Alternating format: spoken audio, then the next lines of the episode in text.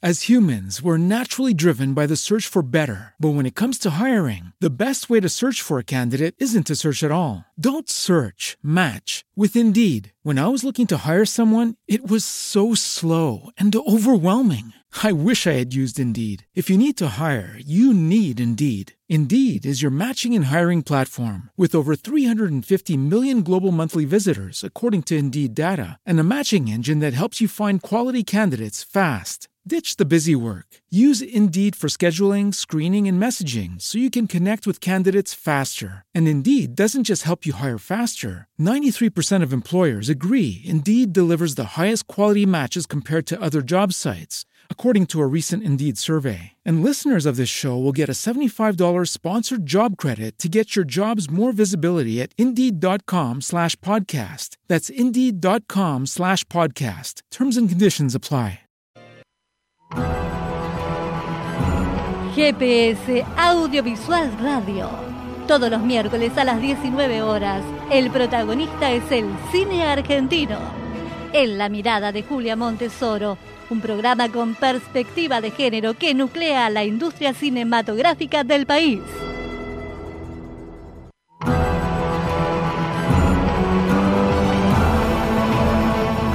Buenas, buenas, buenas.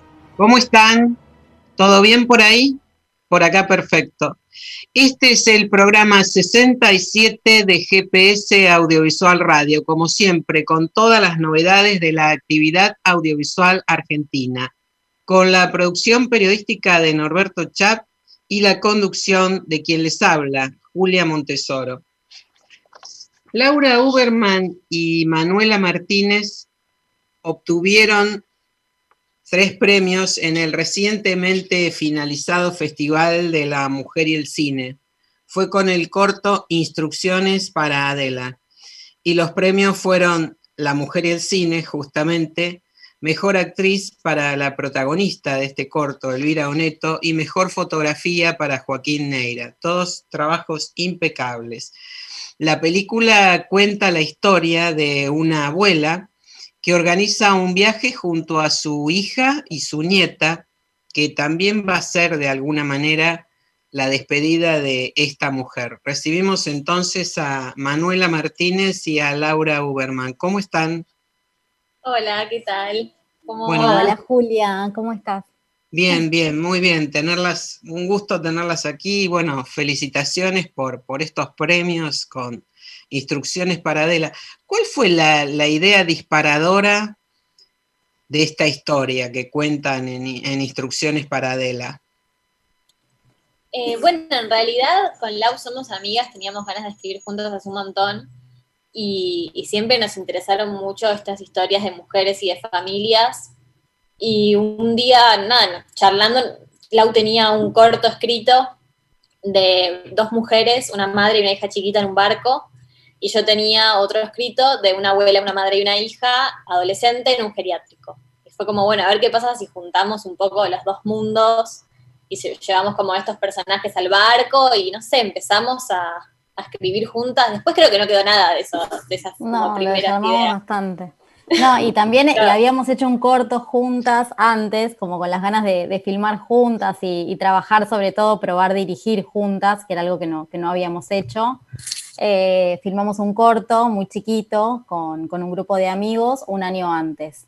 Eh, bueno, y surgió esa idea, me acuerdo que yo estaba creo que en, el Festival de San Sebastián, estábamos presentando a la NIS y hablando con Mano dije, presentemos a historias breves, tres mujeres en un barco, eh, justo nada, yo también había hablado con mi mamá, mi abuela se llamaba Adela y como que estaba también muy en, mi cabeza la idea de una abuela en el agua y bueno, charlando ahí empezamos por como por esta época, como si fuese por, pandemia o por Zoom, como por videollamada a la distancia y después ya nos juntamos y escribimos bastante tiempo, la verdad, estuvimos escribiendo y trabajando un poco con, supervisión de Yossi Abilio también en el guion. Sí, sí, sí. Y además, bueno, dirigieron juntas, decidieron dirigir juntas, o sea que comparten el guion y la dirección. Bueno, ustedes venían de trabajar juntas con una de las actrices de este cortometraje, ¿no? De Instrucciones para Adela, que, es Mercedes Morán. Este, y ahí empezó también la idea de, seguir trabajando las tres juntas, o, no. Bueno, Manuela, vos también habías trabajado en, Sueño Florianópolis, este, la película que Laura produjo. Sí, eh, claro. Ahí se dio algo lindo que es que tuvimos como, como, como una, hicimos así como una especie de familia de verdad, porque fuimos a convivir a Brasil mucho tiempo. Eh, yo al principio iba a ir menos tiempo, al final cada día se extendía un poquito más y me iba quedando y me iba quedando como que, el rodaje eh, era difícil, la verdad, en una playa, con, poca movilidad, bueno, muchas cosas. Así que estuvimos conviviendo un poco las tres, con, Mecha y con, Manu, casi como en un misma casita, hotel. Eh, con Laura dormíamos juntas. Dormíamos juntas también. Compartimos habitación bastante tiempo del rodaje. Sí, se dio algo lindo también. Y ahí surgió, ahí trabajaron también esta idea de, dirigir juntas o, fue posterior. Un poco surgió el corto anterior a Adela, a Instrucciones para Adela, que se llamó Retiro. Eh, ahí charlando un poco también, también surgió esa idea y decide trabajar juntas. Eh, en realidad nos habíamos conocido haciendo teatro, ¿no, Manu? Ya no me acuerdo. Con Paula. que vos...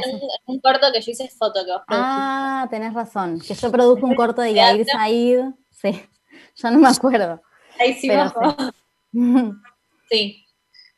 Ahora, bueno, Instrucciones para Adela es un retrato de tres mujeres mm en momentos bien distintos de sus vidas, pero justamente unidas por este vínculo familiar, ¿no? La, bueno, la abuela es Elvira Oneto, la hija es Mercedes Morán, y la nieta sos vos, Manuela. Este, Sí, ahora digo, este, este vínculo familiar, el vínculo en la vida real que tenés con Mercedes Morán, que es tu mamá, Digo, ¿te, permite al trabajar con ella darle más verosimilitud a las historias que, querés contar? ¿O es más complicado? No sé, creo que en algunas cosas es más complicado y en otras no. Eh, supongo que algo de verdad le debe dar. Eh, creo que siempre hay algo como en las miradas o, mm. como en, algo un poco más íntimo que más allá de que sea mi madre real, como que conocer a alguien y tener confianza antes de, grabar siempre ayuda. De hecho, en Sueños Florianópolis pasó un poco eso también, que había algo de que de verdad estábamos conviviendo todos, también estaba Gustavo Garzón y Juaco, que es el hijo, y con Juaco se armaba un vínculo como de hermanos de verdad, y tenía que ver también con la amistad, me parece que en ese sentido hay algo que siempre suma de, de estar en confianza, de que no es, vas al set haces esto y te vas, como que hay algo que se construye más allá, me parece que está bueno. Después el vínculo en sí es muy distinto al que tenemos a los, que actuamos. Claro, bueno, ustedes cuando la convocaron para, este corto, para instrucciones para Adela, eh, charlaron con ella lo que querían hacer las dos o, fue ella incorporó otros elementos, este, se avino a lo que ustedes proponían como guionistas y directoras? ¿Cómo, cómo fue ese vínculo? Nos juntamos mucho a charlar las tres, que también nos divertíamos como en esas charlas, hablando un poco de la vida y también de los roles de cada una de nosotras con sus madres, con sus abuelas, como con las, bueno, Mecha con sus hijas. Eh, estuvo bueno, creo que, hubo también eh, mucho de, aprendizaje durante el proceso de, reescritura del guion, charlando tanto con Elvira como con Mecha, y bueno, nosotras dos todo el tiempo. Eh, ideas que surgían, mismo un vínculo que se armó entre Pipi y, Mecha que fue re lindo, y también entre Pipi y Manu, eh, que bueno, que antes no se conocían trabajando, y, creo que, que fue algo como que eso, que se construyó con bastante tiempo de ensayos o de lecturas de guion que nos juntábamos a conversar. Y hubo muchas propuestas de las chicas y también eh, bastante apegadas al guion. Después de varias reescrituras y todo, como que terminó eh, quedando como un guion bastante sólido, creo. No sé. Bueno, sí, la, historia es fantástica, es un cuento muy redondo el que ustedes mm. cuentan en 14 minutos y monedas y realmente es un trabajo muy, muy profesional, muy sensible. Este, y también uno al verlo se pregunta qué pasa con estas tres mujeres arriba de ese velero, este, cuando se encuentran y de qué manera se encuentran, ¿no? Este, y, qué, descubrieron ustedes mismas, ustedes como hijas, este, al ver terminado Instrucciones para Adela? ¿Cuánto de, ustedes mismas ven reflejado allí en esa historia?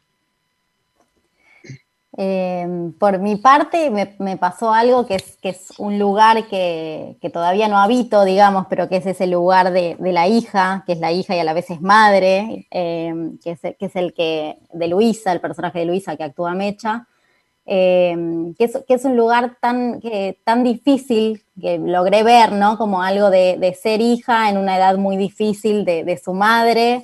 y a la vez también tener que estar como un poco contenida y, cuidando a su hija o bueno, viendo como en, ese tironeo intermedio de, cuánto ir soltándose. Eh, también ver algo como de las generaciones, más allá de, las actrices en sí, de, las personas o mismo de mi historia personal o de Manu con las familias, ver cómo en distintos momentos de las mujeres, cómo, el contexto acompaña también eh, decisiones o, o, posibilidades de cada una y cómo, bueno, cómo ir hacia a estar un poco más sueltas, que era como la idea que también teníamos con Manu, con el, con el guion, como de, ir hacia ahí, de una abuela que está más suelta por la razón que sea, por, su edad, por, por, las experiencias que tuvo, por, bueno, por su situación del momento, pero a la vez también como, como su hija quiere ir hacia ese lugar, ¿no? Aunque le cueste un poco, está, está yendo hacia ahí.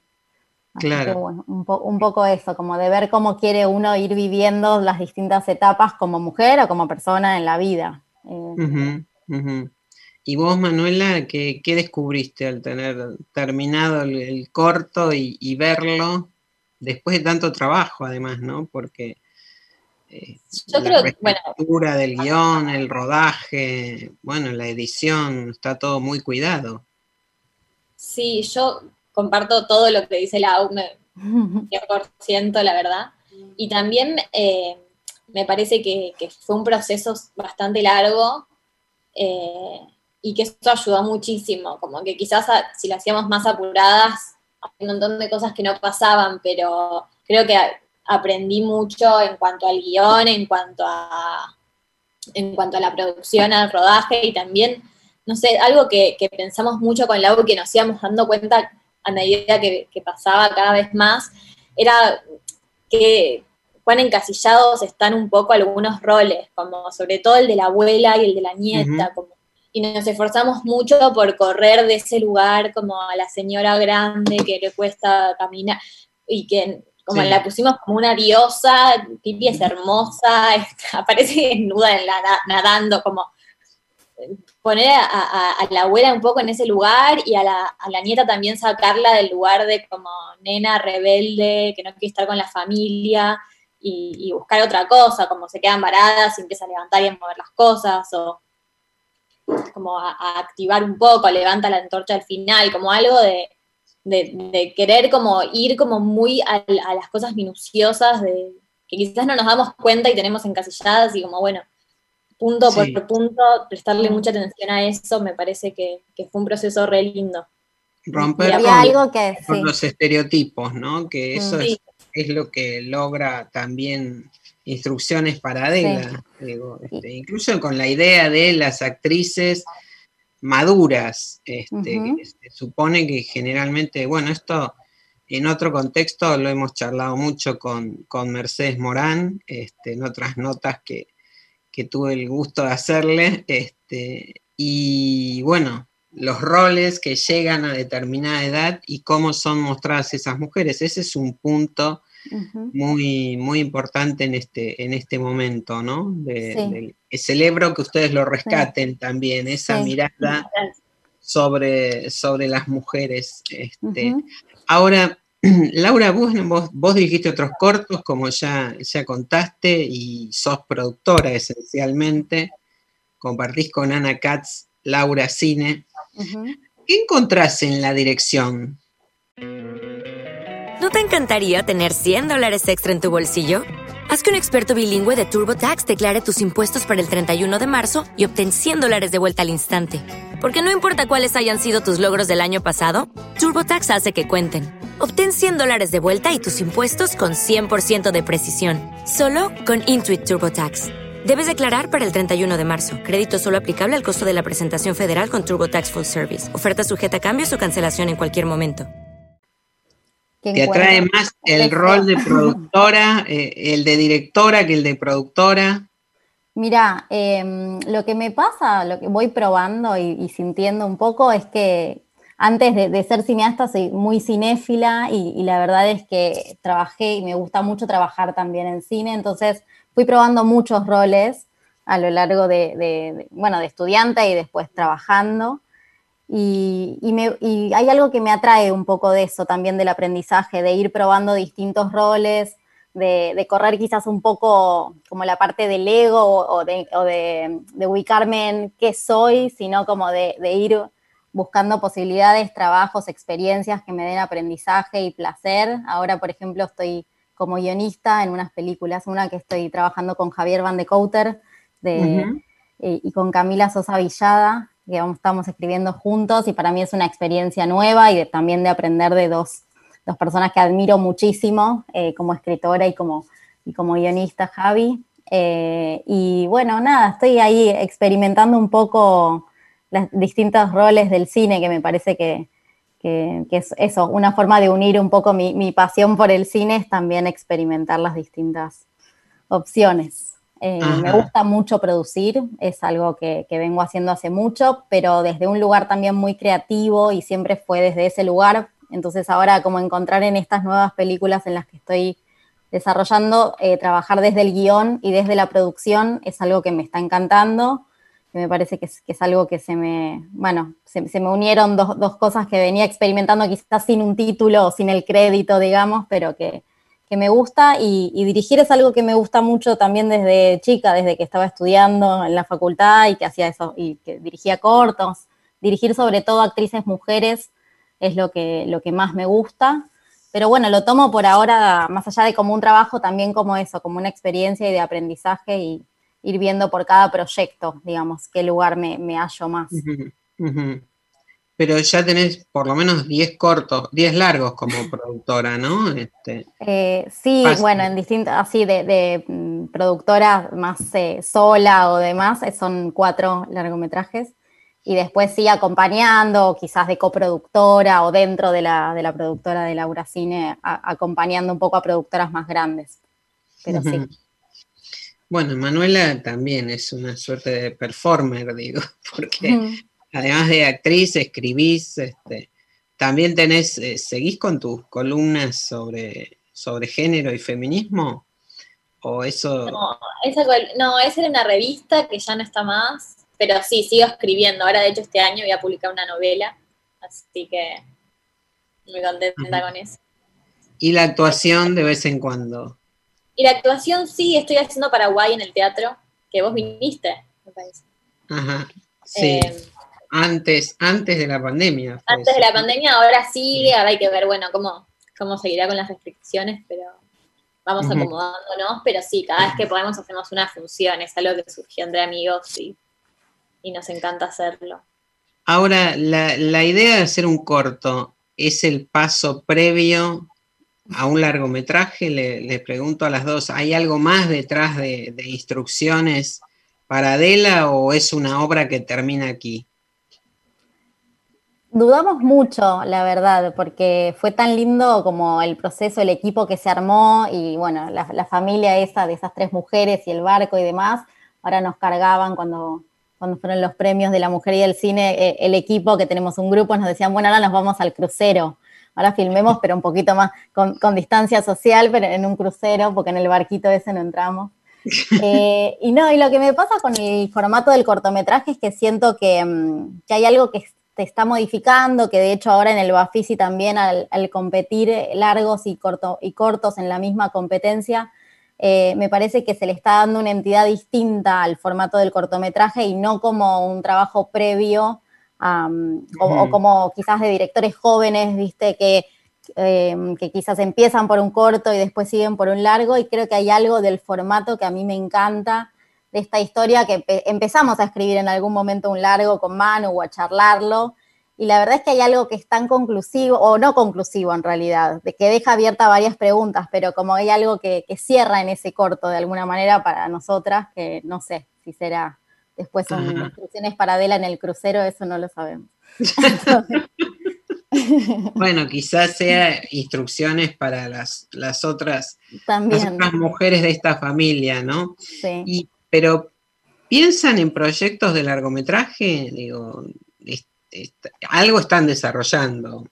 Hmm. No sé si cada una por su lado o, en conjunto, pero me parece que están desarrollando algo, ¿no?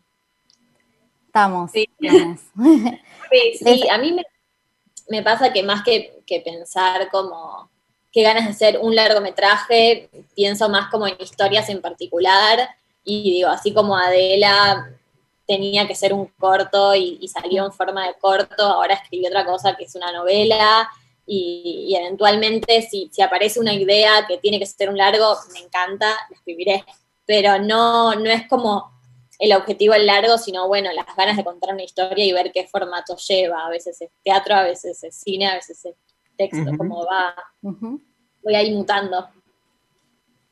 ¿Y qué, les impulsó a presentarse en La Mujer y el Cine?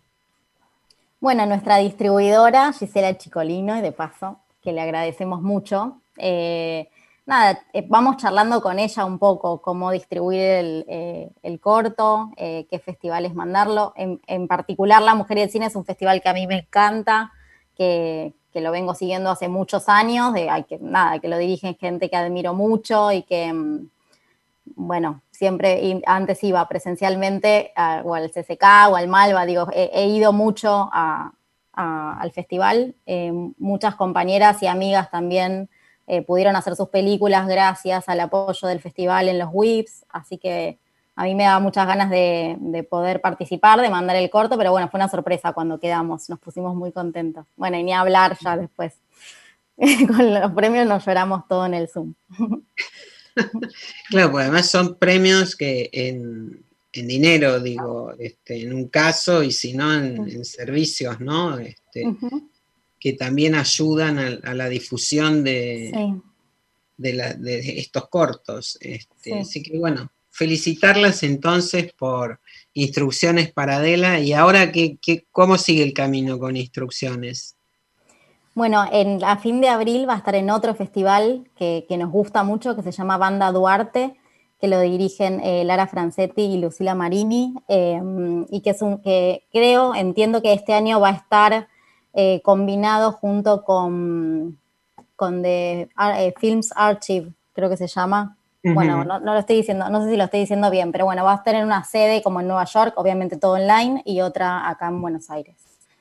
Em, y está en Cinear para la gente que lo quiera ver. Claro, ah, exactamente, sí, los que quieran verlo, o sea, esta semana sigue en la plataforma Vivamos Cultura, que es por donde se, vieron todos los, cortos y, el Festival La Mujer y el Cine, pero también está allí en Cinear, así que invitamos a verlo. Bueno, les agradezco muchísimo, Laura, Manuela, un gusto enorme y bueno, felicitaciones por instrucciones para Adela. Gracias. Un gusto, Julia, muchas gracias. Eh. Un beso grande. Un beso. Chao, chao. Bueno, eh, seguimos entonces con otras informaciones de la mujer y el cine. Vamos a los premios, ¿no? ¿Cuáles son? Porque en definitiva, además de instrucciones para Adela, hubo otros premios. La edición 2021 de la mujer y el cine, que como ya les habíamos comentado, se llevó a cabo en forma online y gratuita en la plataforma Vivamos Cultura del Gobierno de la Ciudad de Buenos Aires.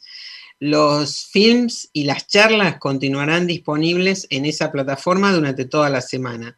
Además de los tres premios obtenidos por instrucciones para Adela, eh, las películas, otras películas premiadas fueron en la competencia de cortos, que es el corazón del Festival La Mujer y el Cine, el premio Fundación Universidad del Cine fue para Próceres de Carolina Gil Solari y La Playita de Sonia Bertotti. La mención especial del jurado fue para tres películas, Veo Veo, de la colectiva Rama, Plata o Mierda, de Toya Bonino, y Om, de Gabriela Fernández. En tanto que el premio Argentores al mejor guion fue El, no, el hombre del hijo, de Martina Matskin, y Rita la Salvaje, de Valeria Massimo. El premio Cinear fue para Próceres, de Carolina Gil Solari, y el de Fundación Sagay al mejor actor fue para Tristán Miranda por El nombre del hijo. El premio EDA fue para Virus, de Emi Castañeda, y el premio ADF a la mejor fotografía fue El nombre del hijo, por la fotografía de Constanza Sandoval. El premio Acción fue para Anaí, de Arancha Sonderger, y Justo, de Paula Romero Levit, junto a No son cifras de Ana Pirsic. Estos fueron los premios, entonces, en todos los premios otorgados este año por La Mujer y el Cine en la competencia de cortos. En tanto que en la competencia de Work in Progress, WIP, resultaron premiados Cuerpos que Importan de Julia Elena Zárate, eh, ese fin de semana de Mara Pérsico y Jusek de Daniela Sellaro. Estos son todos los premios de la edición 2021 que acaba de terminar. Adelante, Johnny, ya volvemos. Productores audiovisuales. Encuentros con los protagonistas.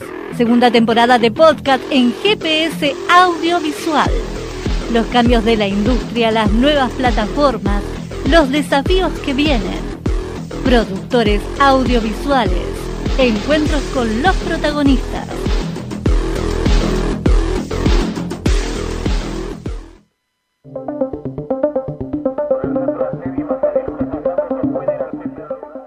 Crees que va a ser la industria del entretenimiento cuando pase la pandemia? Por intuición y por lo que vengo viendo, se me hace eso, ¿no? Que va a ser eh, más concentrada, pero hasta por una cuestión técnica. No sé cuántas salas van a quedar, las salas este, que pasaban el, el, cine más de autor van a quedar, entonces también es como una cuestión de, cuánto, cuánto espacio hay y cuántas películas también se van a producir, también es un misterio, porque también se está redefiniendo un montón de cuestiones de la producción, ahora hay muchas cosas que van para la serie. Eh, bueno, es un momento así muy efervescente, de, mucho cambio acelerado, ¿no? que es muy difícil de entender en el, en el momento. Este, cuando, como te decía, con la pandemia, cuando en dos años mismo para atrás va a parecer claro, pero ahora estamos ahí en el, medio del baile y es difícil como darse cuenta, ¿no? Bueno, esto les recordamos que cada nuevo episodio de nuestro podcast eh, encuentros con, de encuentros con productores audiovisuales, está disponible cada lunes un nuevo episodio. Recién acabamos de, ver el, último de Tomás Lipgott, pero también por allí han pasado Lita Stantic, Carmen Guarini, eh, bueno, todas las figuras protagonistas de la producción están aquí entonces cada lunes. Eh, tenemos algo más para recordarles que es el Foco Montes Bradley, que es el ciclo de cine online y gratuito que ya está disponible en el canal de Vimeo de GPS Audiovisual. Esto es vimeo.com barra channels barra GPS Audiovisual. Allí ustedes se van a encontrar con esta muestra retrospectiva del cineasta, ensayista y documentalista Eduardo Montes Bradley son obras producidas entre 1999 y 2020, tanto en Estados Unidos, donde Montes Bradley reside desde hace unos años, como en Argentina, Brasil y Alemania. Son personajes de la cultura, investigadores, científicos, pensadores que están en este foco Montes Bradley. En, estos momentos ustedes tienen disponible en la plataforma de Vimeo de GPS audiovisual The Other Madisons, El Guardián de Borges, Jared, Jared Lowenstein y Harto de Borges. Estas son las tres películas con que se van a encontrar con acceso libre y gratuito cuando quieran, donde quieran, como quieran ingresar. Vamos ahora a recibir a nuestra siguiente entrevistada. Estamos con Alejandra Marino, quien mañana estrena Ojos de Arena, un drama que refleja de manera contundente la trata de menores a partir del secuestro de un hijo. Hola Alejandra, ¿cómo estás? Hola Julia, ¿cómo estás? ¿Cómo están GPS? Bienvenida, un gusto recibirte. ¿Cuál fue, Alejandra, la, motivación inicial para encarar este tema a partir de la mirada de una mujer? Bueno, em, viste que yo vengo trabajando como un, no te voy a decir un eje, pero una cierta temática, ¿no? En mis películas, em, que tienen que ver con, las pérdidas, con los vínculos. Em, y esto surgió de estar trabajando juntas con Marcela Marcolini, con, con, ella nosotras escribimos, estamos hace rato escribiendo juntas.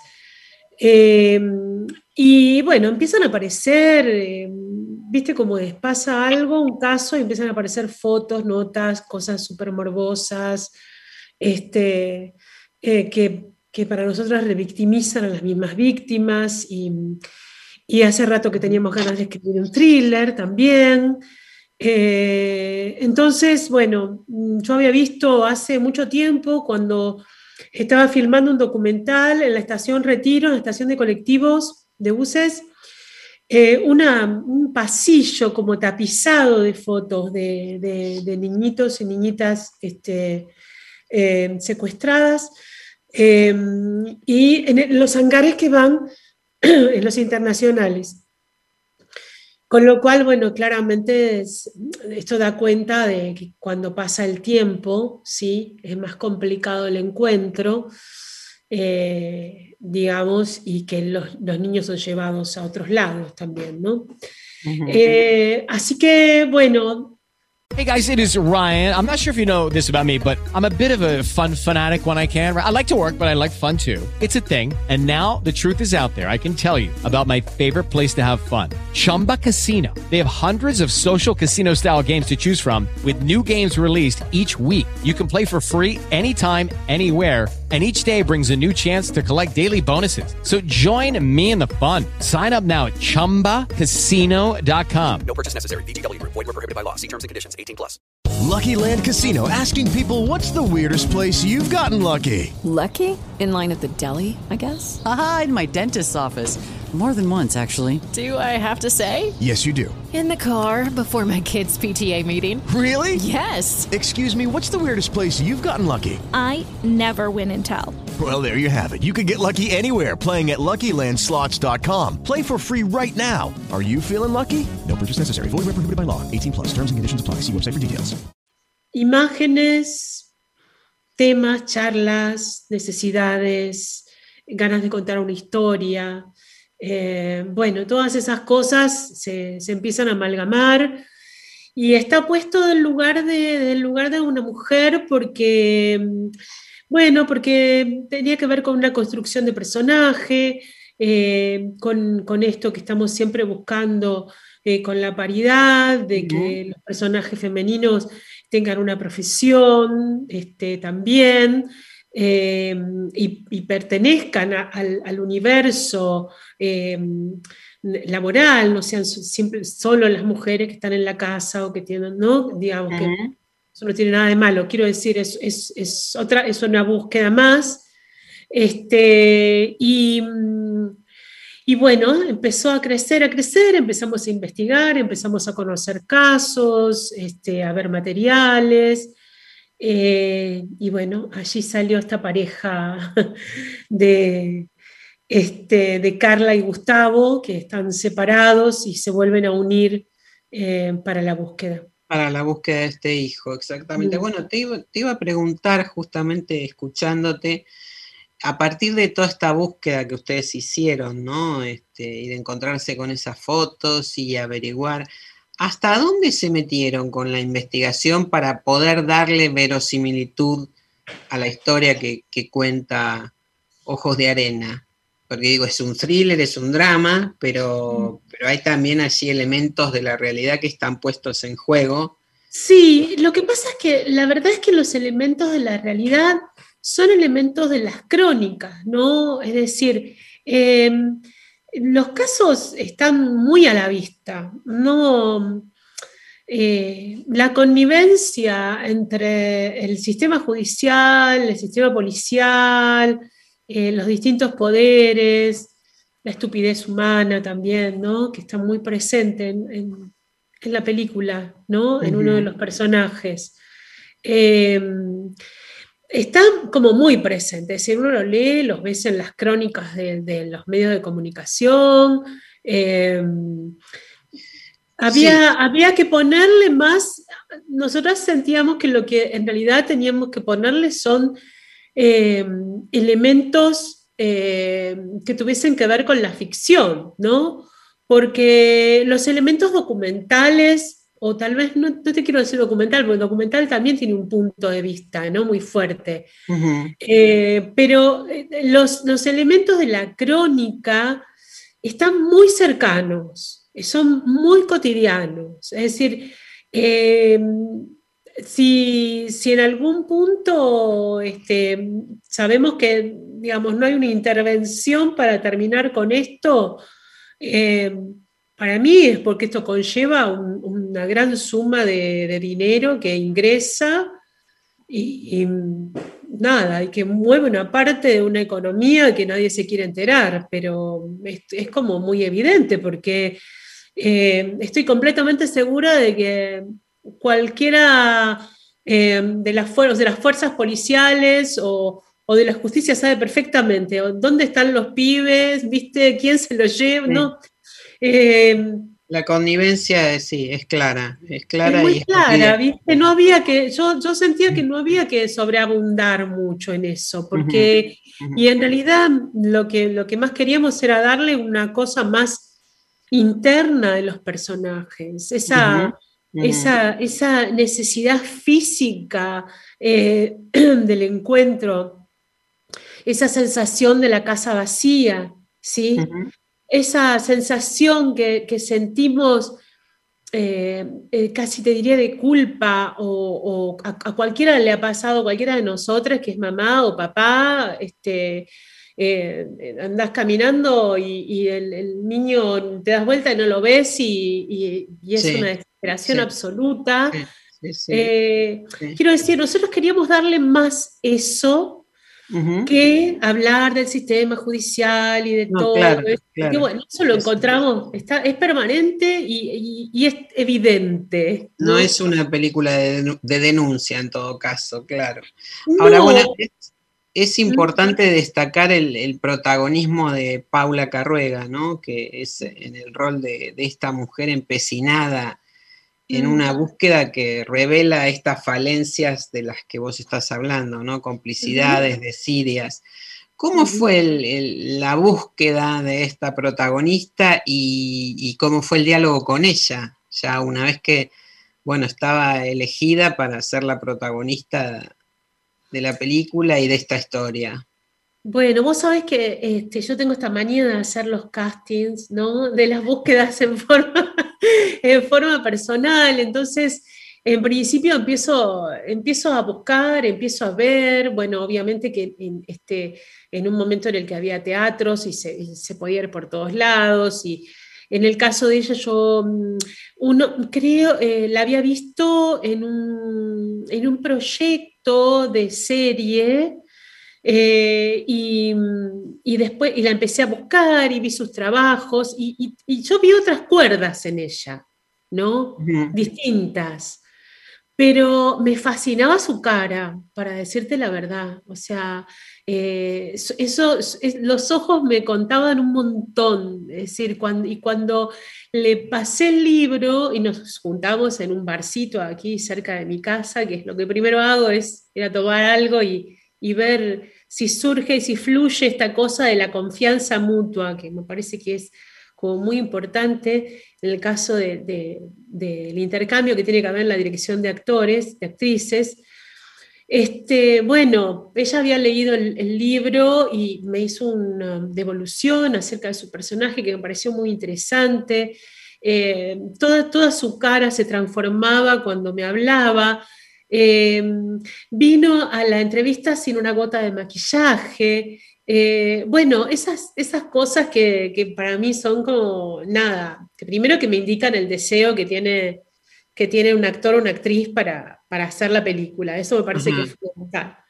Este, y, y, bueno, y después que se produzca, que se produce ese feedback, ¿no? Esas, esas ganas. Este, Había visto a otras actrices, por cierto, bárbaras y, y, y, me gusta, digamos, nosotros tenemos, tenemos un semillero de actrices y de actores impresionantes en Argentina, ¿no? No, nos, no, nos, falta, y todos con, con, distintas cuerdas y con distintos aprendizajes, ¿no?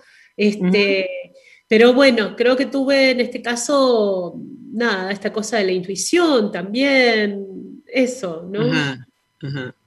Fue, fue ella, directamente. o sea, la viste y dijiste, es ella. Sí, sí, sí. Es tu protagonista. Ahora, bueno, vos destacás la, paridad de género en el equipo.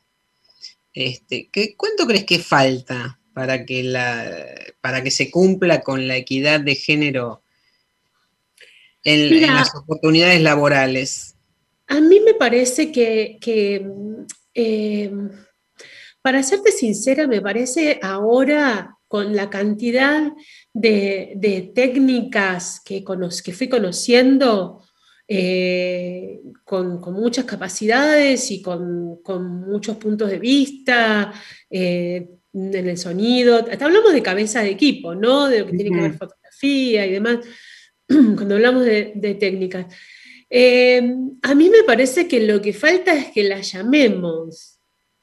¿sí? O sea, lo que pasa es que, digamos, que ah, en un momento yo hasta, hasta que hice el sexo de las madres, eh, no me acuerdo, que había una directora de fotografía, ah, no, puedo acordar el nombre, que es muy conocida, no me acuerdo, este, y, y de esto te estoy hablando hace seis años atrás, es decir, después cuando hace tres años hice hacer la vida, ya con este tema de, juntarnos nosotras, de conocernos a través de distintas agrupaciones para poner en valor nuestro trabajo y demás, eh, ya empecé a conocer las chicas que se habían recibido en la NERC, en la FUC, en, que habían estudiado, no sé, que nada, habían hecho sus prácticas sin ir a la facultad, este, muchas, ¿no? Entonces, la verdad que que este, ahora hace falta que, nada, que tanto compañeros como compañeros, compañeros y los que sea llamen a las chicas para trabajar, este, las conozcan, vean sus trabajos eh, y, darles la oportunidad siempre la primera vez, ¿no? Yo en este caso trabajé con, en el caso de, Ojos de Arena, con Connie Martin, que Connie es muy experimentada, ha trabajado eh, con, muchos directores, este, en Francia inclusive, este, bueno, eh, pero también hay que, hay que, siempre hay que empezar, como empezamos todos, y, este, y me parece que eso es lo que hay que hacer, atreverse, ¿no? Entrar en, entrar en acción, llevar a la práctica lo que se está... Claro, lo que ¿no? Este, yo creo que eso es fundamental porque, eh, porque es lo que estamos, lo que estamos hablando a, nivel de integración. Después, si hablamos de la parte de, dirección, eh, todavía, eh, digamos, la paridad está muy difícil. En este momento, la situación de lo, que, de lo que somos los trabajadores del cine está muy difícil, es decir, no solamente en el caso de las mujeres, este, las mujeres a veces, en este caso, la padecemos más porque empezamos más tarde, porque mm. eh, hemos tenido menos, menos tiempo trabajando. Entonces, este, siempre quedamos como, como relegadas, ¿no? Em, pero, pero bueno, ahora creo que a grandes problemas, mucha creatividad y grandes soluciones, ¿sí? Bueno, en ese sentido hay que decir que el hecho de que estrenar Ojos de Arena en este contexto de pandemia, pero por fin en salas es también un, gran trabajo, ¿no? Que, Mira, es un gran trabajo. Y me Yo, Julia, Julia, no sé cuánto tiempo, es decir, yo, sabes que tengo dos semanas, tengo varias salas, tengo algunas salas comerciales, este, y, varios espacios Inca y el Gomón. No sé cuánto tiempo, yo no sé si eh, la semana que viene va a haber una restricción y, bueno, y tendremos que volver cuando, cuando haya que volver. Este, yo soy muy respetuosa de, de los cuidados eh, en todas las salas que yo fui a ver, por lo menos las de acá, y obviamente la del Gomón, que fui a la inauguración, está muy, el protocolo es muy, muy cuidado. ¿sí? Este, eh, tengo la sensación de que las personas no se contagian ni en las salas ni en las salas de teatro.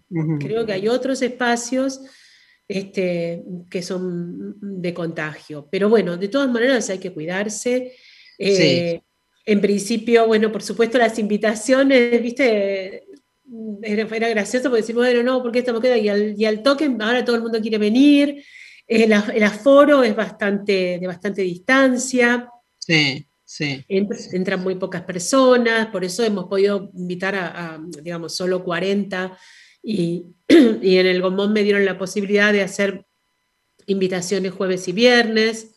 Este, así que bueno. Pero eh, así entonces va a estar a partir de mañana Ojos de Arena, con aforos, con los cuidados y bueno, hasta donde se llegue, se llegue y ojalá sea bien lejos.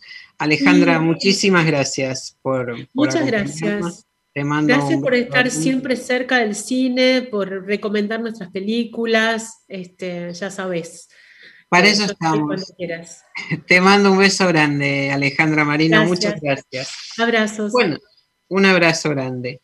Seguimos entonces con, GPS Audiovisual Radio. Adelante, Johnny. Esta película es sobre Clarita y su amor por la astronomía. Hoy en día, Clara tiene 14 años. Que disfruten del universo de Clarita. Dirección, Tomás Lipgott.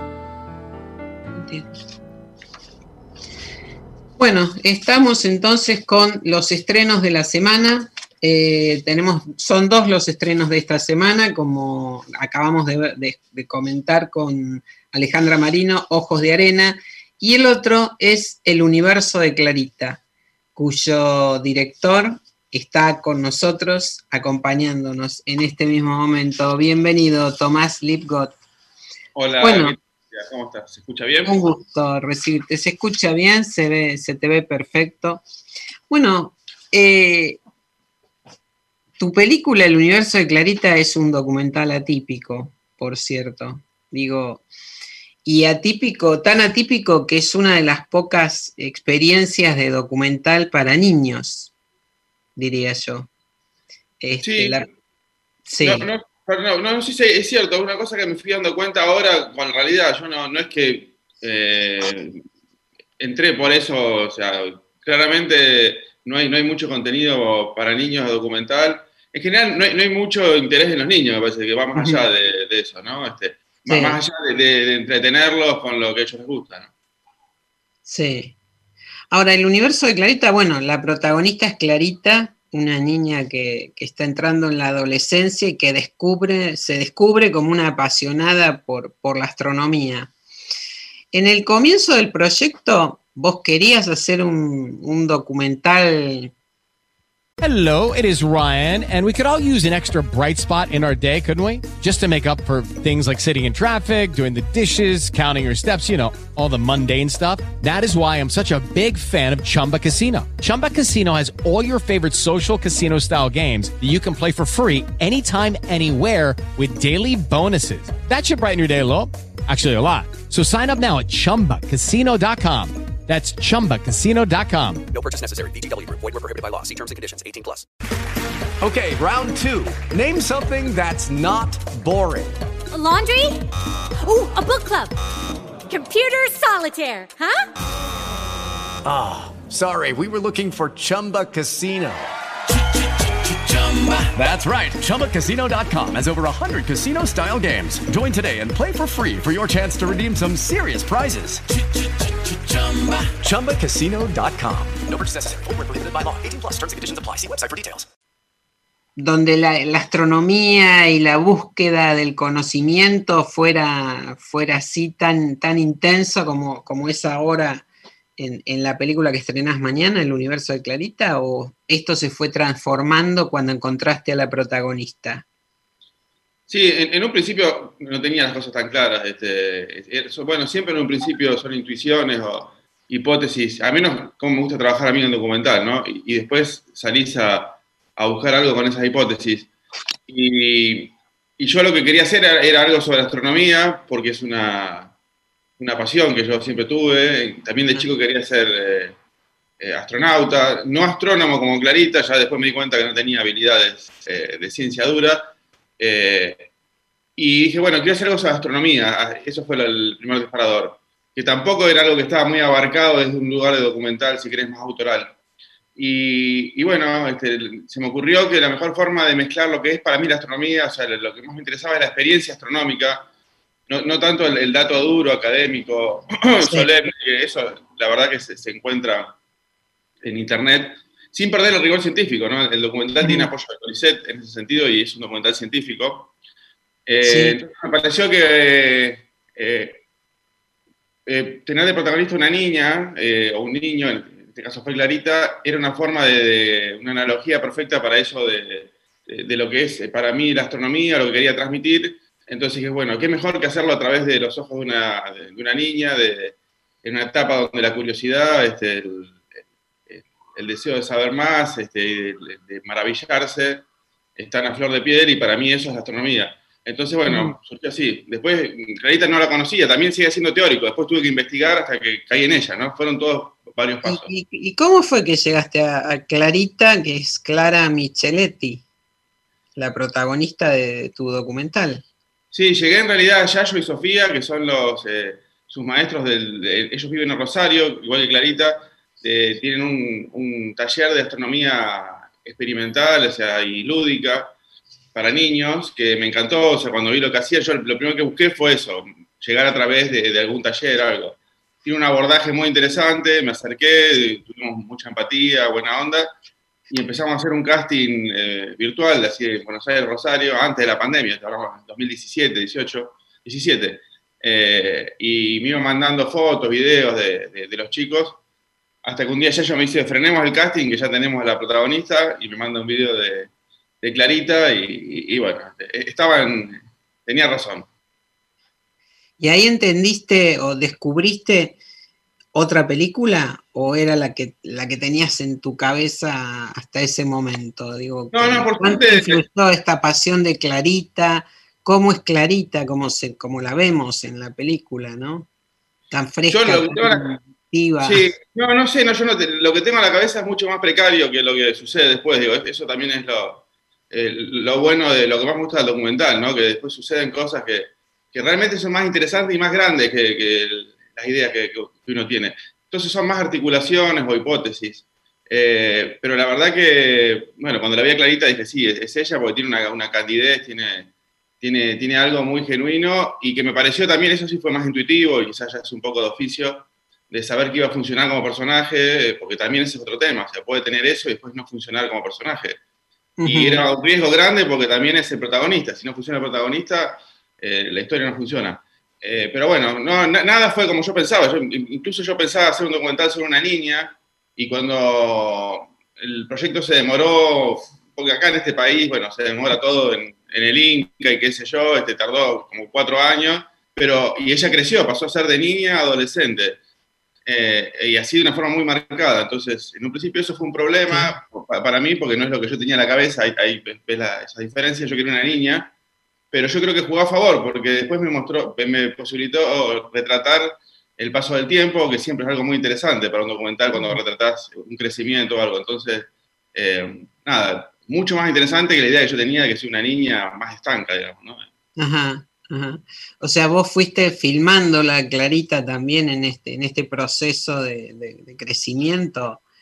Claro, también eso, también me jugó a favor los tiempos tan aletargados de que era un viaje de aprendizaje y, y los viajes son procesos, no, eso, si yo lo hacía en un rodaje condensado no servía, no, no, no, no el efecto no iba a ser el mismo, el, el, el, crecimiento no iba a ser tal, o iba a ser mentido. Mm. Eh, Entonces también te juego a favor que los rodajes hayan sido espaciados en el tiempo, este, por una cuestión de producción también y, y sobre todo narrativa, porque eh, el- el- es más interesante cuando este proceso puede ser elaborado, ¿no? Este, cuando hay tiempo de por medio. Que es para mí la gran diferencia entre hacer un documental y, y algo más periodístico, algo más televisivo, donde el abordaje se hace en poco tiempo y bueno, eh, tiene sus limitaciones, ¿no? Lo bueno del cine también es ese, ese- tiempo que uno piensa la, la- la- la película, ¿no? Ujú, ujú. Porque fueron cuánto, tres años entre todo el proceso, digo, de No, 2017 a 2020.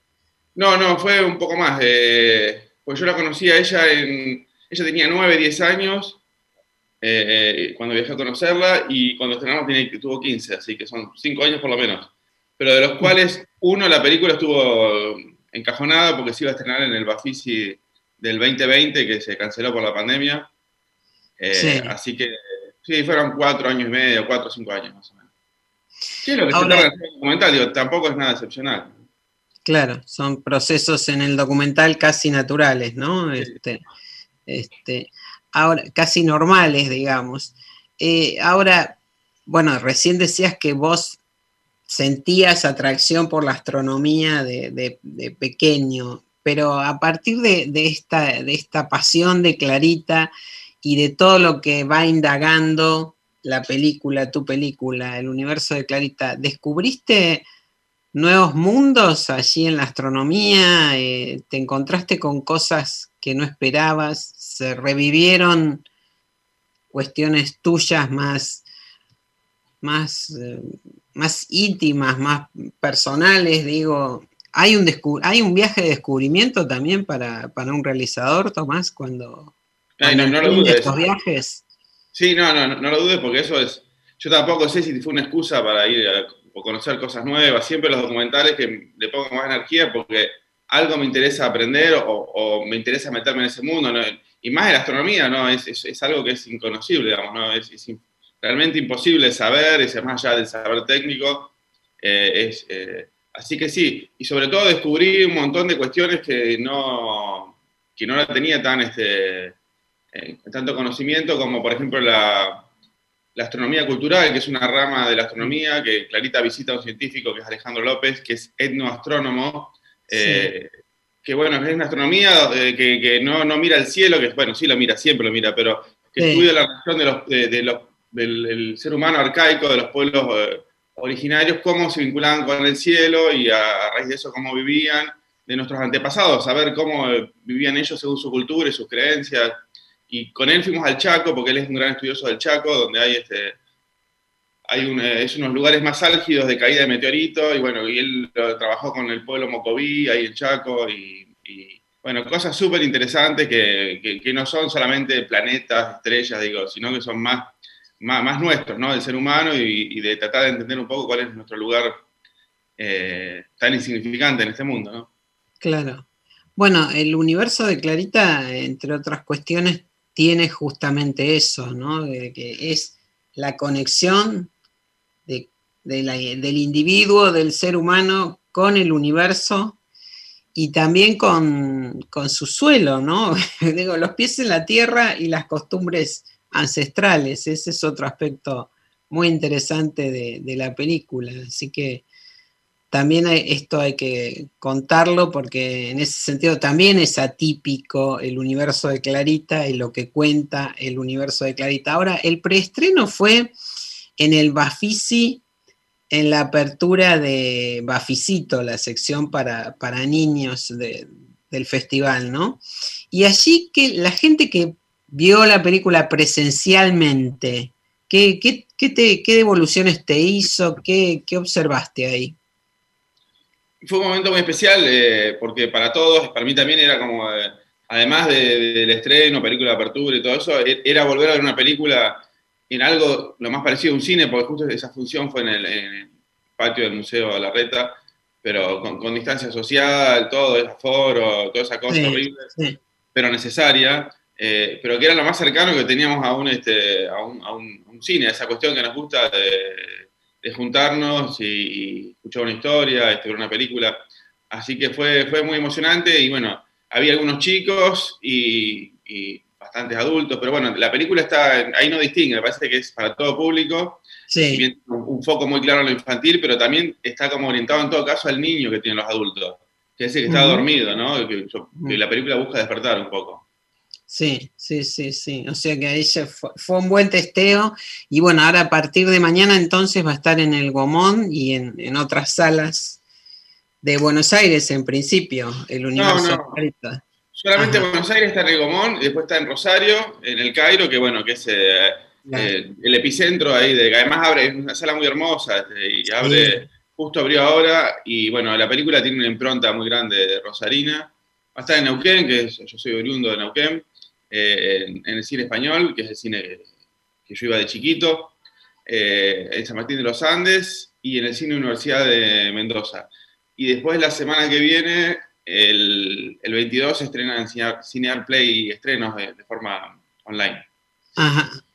Bueno, entonces vas a estar, ¿y va- vos vas a estar acompañando estos estrenos? Eh, ¿Qué puedes hacer en, en este contexto, digo? Mira, nada, la verdad me, me quiero matar porque iba a ir a Rosario y por una cuestión de, de la maestra de mi hija, soy contacto estrecho, así que no, me tengo que guardar unos días. Así que tenía todo para ir eh, y, y no. Pero bueno, la película se va a mostrar, es lo que hay, es lo que tenemos, estamos en una situación eh, excepcional que bueno, hay que atravesarla. Sí, y que es, es una película muy, muy indicada para ver en este momento, además. Este, Claro, todo lo ayuda que mucho. transmite el universo de Clarita, ayuda a transportarse a otros mundos este, y a nuestras propias infancias, ¿no? También. Tal cual. A otro, y ya que hablas de otros mundos, también es, eh, recordate, ya que vos siempre estás interesada en, en, en las cuestiones accesibles, que esta película también cuenta con las versiones, es la que cuenta con versión accesible, subtítulos descriptivos y audiodescripción. Eh, que bueno, ahora en, este contexto no se está pasando, pero espero realmente que, que tenga circulación después de. eh, porque ya está hecho el trabajo y también me parece que es una linda película para, para, Sí. para llegar al público. Y ya está, el- eh, ya está hecho, la versión accesible ya existe. ¿no? Sí, eso, bueno, dice la gacetilla informativa, destacamos esto de, de la versión accesible de El universo de Clarita porque realmente es un trabajo muy, muy bien hecho y muy importante. Esto significa, para los que no, no lo saben, que la película puede ser vista por personas sordas, ciegas e hipoacúsicas porque está adaptada en versiones para esta franja de público también. Así que yo también espero que, bueno, cuando estas cuestiones se normalicen un poquito, eh, o en algún momento alguien preste atención a estas posibilidades que ofrece también el universo de Clarita. Bueno, el, deseo de Clarita por conocer y descubrir nos lleva a sorprendernos ante el infinito universo del que somos parte dice la gacetilla informativa de, tu película, del universo de Clarita. Así que nos despedimos con esto, que creo que es un concepto muy atinado y te agradezco muchísimo este contacto. Gracias por acompañarnos, Tomás Lipcott. No, muchas gracias a vos, Julia. Nos estamos viendo. Un abrazo. Bueno, no se pierdan entonces el universo de Clarita a partir de mañana en salas, presencial, con aforos, con cuidados con todo lo que corresponde en estos tiempos. Y después va a estar también en Cinear Play. Y en algunas salas esperamos que se pueda ver también con versiones accesibles, que es el otro aspecto destacable de esta película de Tomás Lipgott, El universo de Clarita. Nos estamos despidiendo entonces hasta la semana próxima, hasta el próximo miércoles, como siempre los miércoles a las 19 horas por Radio Trend Topic. Todo el cine y la producción audiovisual argentina tienen lugar aquí, en GPS Audiovisual Radio. Gracias a Ioni en la operación técnica, a Gonzalo Sorais en la supervisión de todo lo que va aconteciendo allí en los estudios de Radio Trend Topic con GPS Audiovisual Radio. Gracias por acompañarnos desde hace 67 semanas ininterrumpidas. Y como decimos siempre, ya saben, vean cine argentino. Seguinos en www.gpsaudiovisual.com. Hasta la semana próxima. Gracias.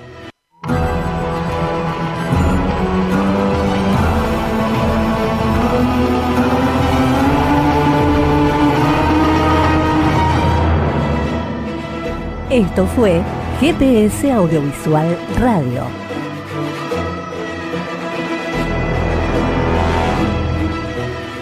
Los esperamos el próximo miércoles a las 19 horas por Radio Trento Trento.